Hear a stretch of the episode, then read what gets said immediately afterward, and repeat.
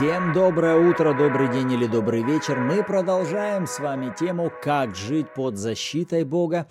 И сегодня мы будем говорить о том, насколько важны слова, которые мы говорим своими устами. Вы на канале Арим, с вами Руслан и Ирина Андреева, и это подкаст «Библия. Читаем вместе».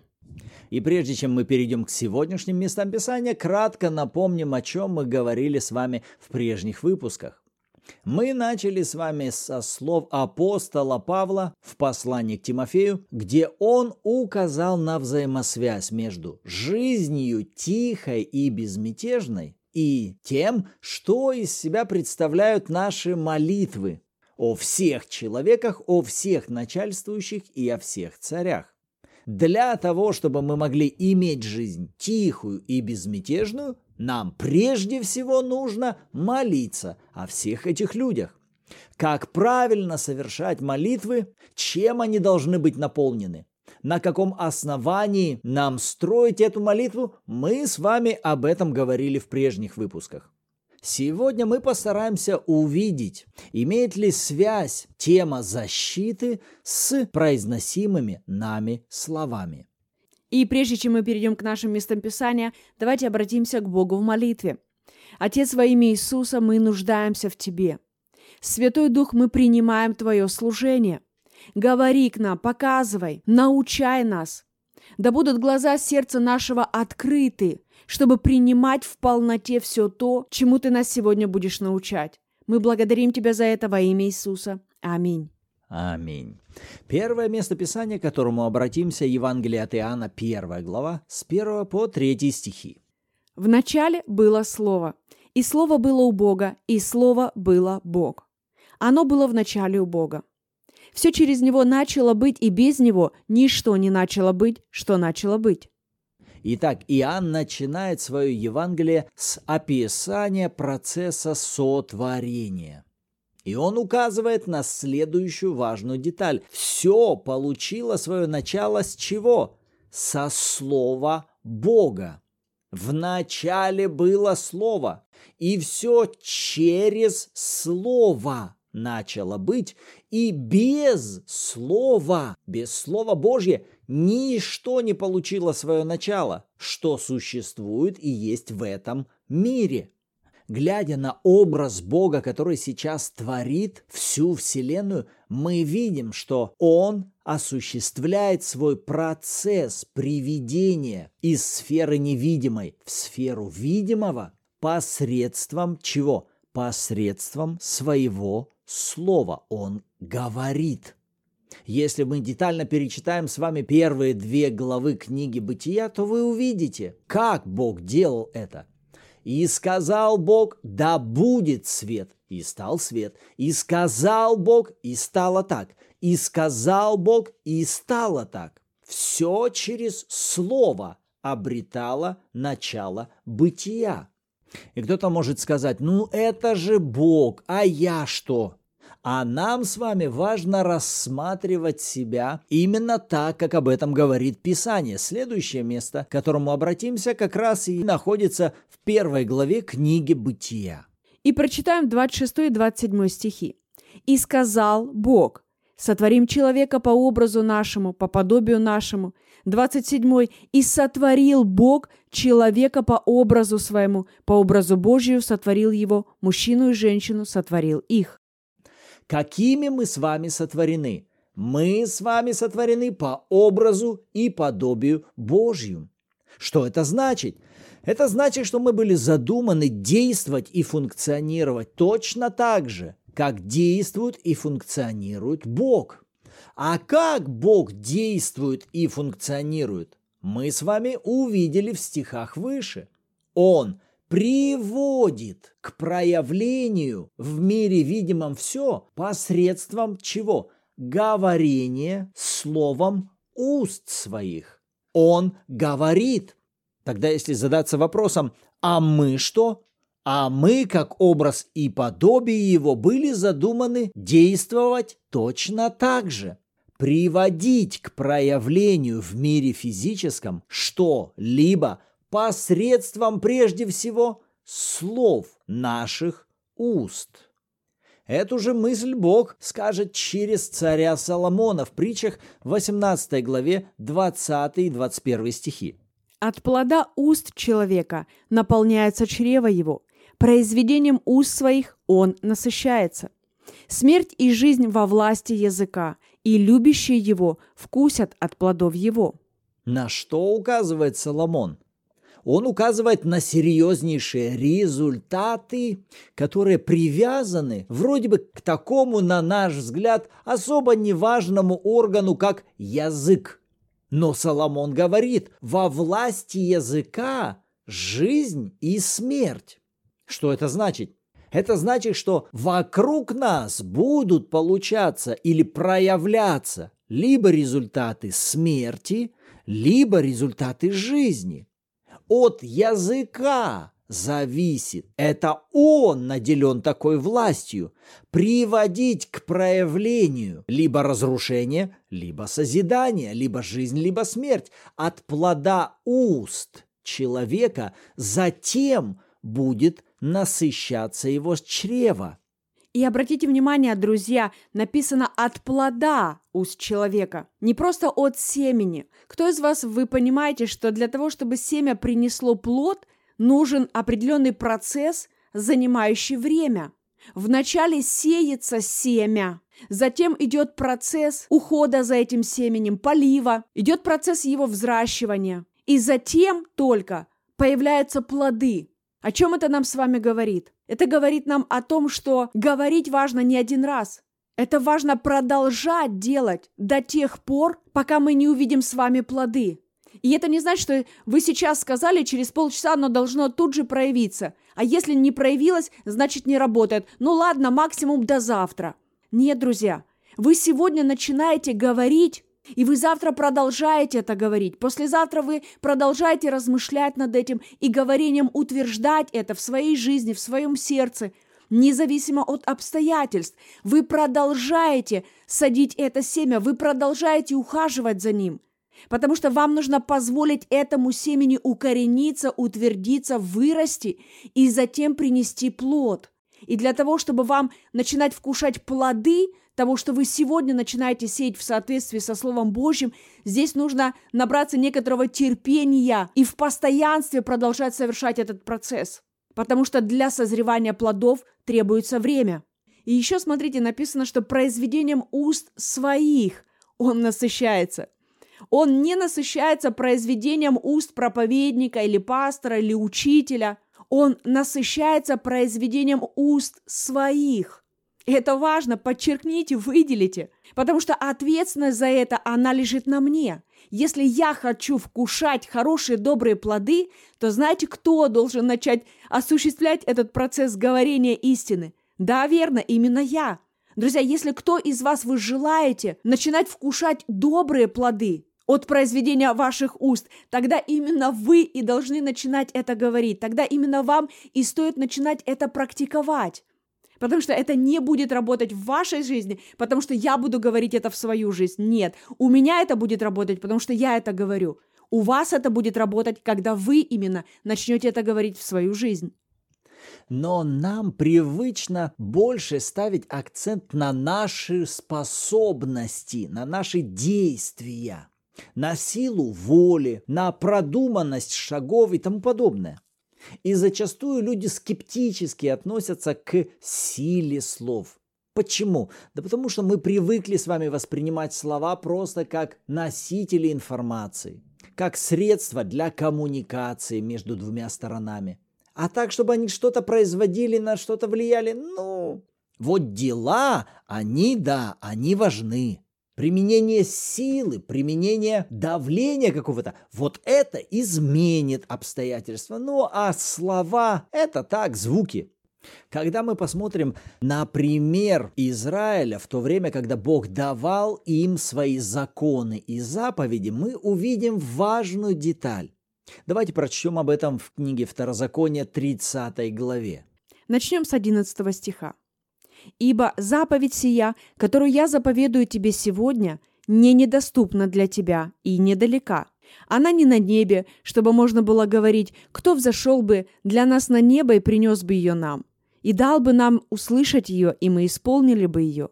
И не за морем она, чтобы можно было говорить, кто сходил бы для нас за море и принес бы ее нам, и дал бы нам услышать ее, и мы исполнили бы ее.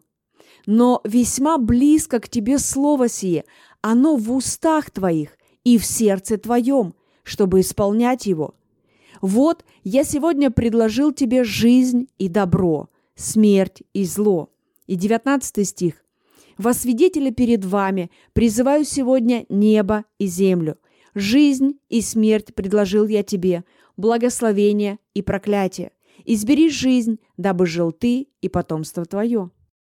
Вы посмотрите, только что Бог озвучил Израилю все законы и заповеди.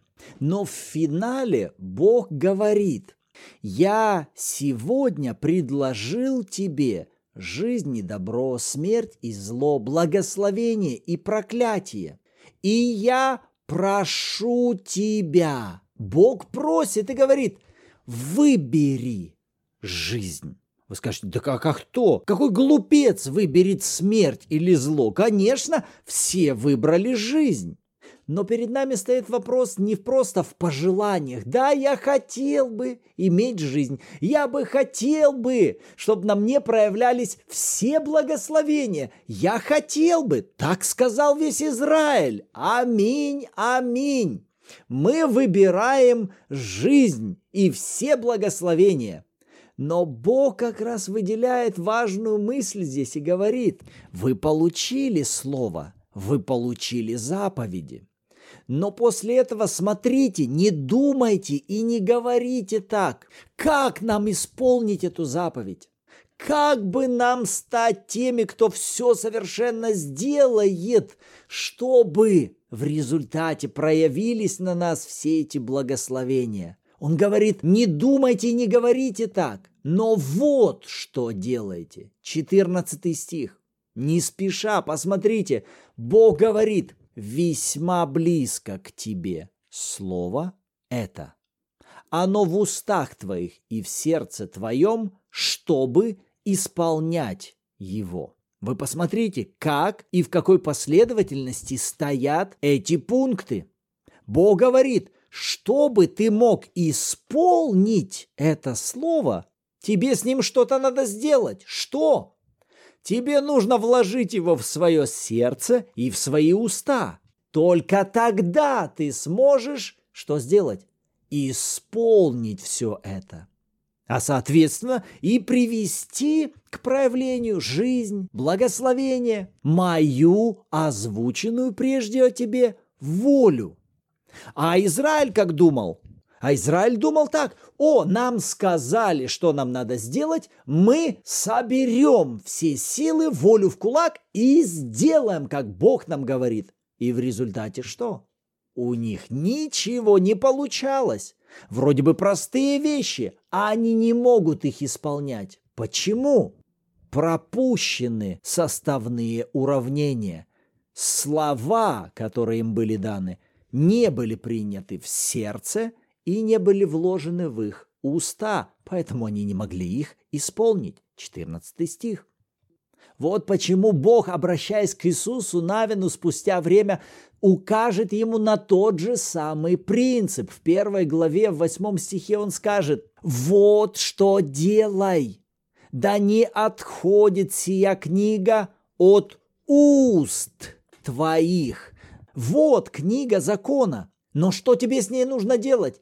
Тебе нужно говорить то, что в ней написано. Поучайся в ней день и ночь. И говори. Тогда ты будешь успешен. Тогда ты исполнишь все, что в ней написано. И тогда у тебя будут результаты. Какие? Успешен во всех путях твоих, будешь поступать благоразумно и так далее вы видите, что принцип остался тот же. Спустя время апостол Павел в своих посланиях также обратится к этим словам Моисея из книги Второзакония, и вот как об этом скажет в послании к римлянам. Десятая глава с шестого стиха. «А праведность от веры так говорит. Не говори в сердце твоем, кто взойдет на небо, то есть Христа свести, Или кто сойдет в бездну, то есть Христа из мертвых возвести. Но что говорит Писание? Близко к тебе слово в устах твоих и в сердце твоем, то есть слово веры, которое проповедуем. Павел ссылается на эти места Писания и говорит, близко к тебе слово где? В устах и в сердце. И он называет это есть слово веры.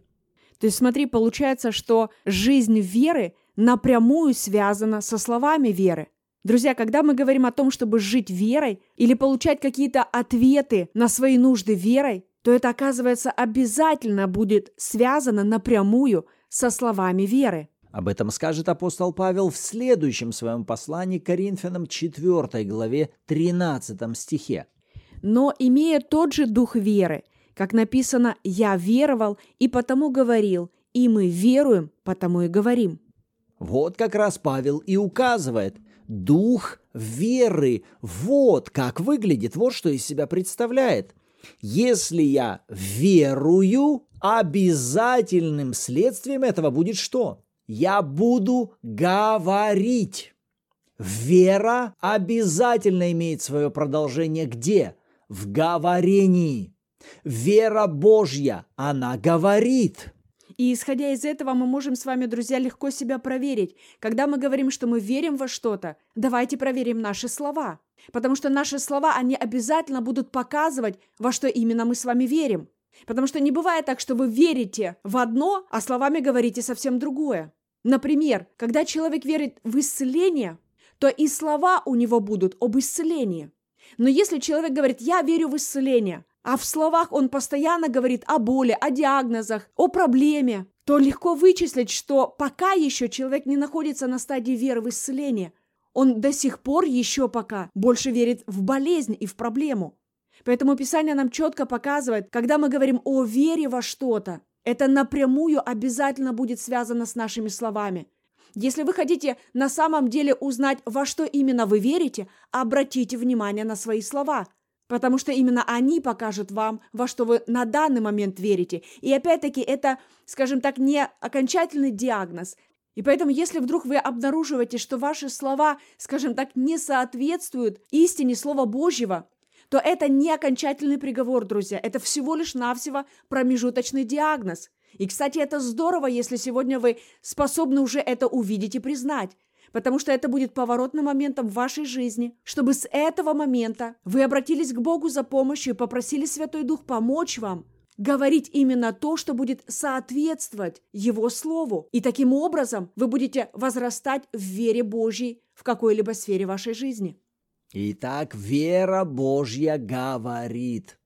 Вот почему Иисус учил в послании к Марка 11 главе 23 стихе, говоря, «Имейте веру Божью, ибо истинно говорю, если кто скажет горе, поднимись, вернись море и не усомнится в сердце своем, но поверит, что сбудется по словам его, будет ему, что не скажет». Что перед нами? Вера Божья, особенность которой в чем? В том, что она говорит – говорит к чему? Говорит к тому, что не соответствует воле Божьей. Вера Божья напрямую связана с волей Божьей. А гора, стоящая на пути, является тем, что не соответствует воле Божьей. Что нужно делать с тем, что не соответствует воле Божьей? Говорить к нему волю Божью и при этом не сомневаясь в сердце своем но будучи уверенным в чем? В том, что ваши слова имеют силу, что происходит, сбывается по словам того, кто это говорит. Кстати, в одном из переводов вот эта мысль «поднимись и вернись в море» также звучит «удались отсюда и перейди в море». И вот здесь, друзья, так важно нам не перепутать. Когда мы обращаемся к горе, то нам важно ее удалять, а не возвеличивать. Нам не надо с вами рассказывать Богу о горе. Нам важно рассказывать горе о нашем Боге, чтобы мы повелевали этой горе уменьшаться, подниматься и удаляться. Как мы это делаем? Не с лопатой в руках. Друзья, мы говорим это словами, словами веры. И Писание обещает, что будет происходить именно так, как мы верим и как мы говорим. Итак, что нам важно было сегодня с вами увидеть? Нам важно было увидеть взаимосвязь между защитой и нашими словами. Есть ли между этими двумя составными что-то общее? Влияют ли наши слова на то, будем ли мы защищены, будет ли защищена наша семья, наши дети, наш город, наша страна, или же нет? Ответ напрямую «да». Жизнь и смерть, защита или разрушение находятся во власти нашего языка. Вот почему и для дьявола так важен человек и его уста.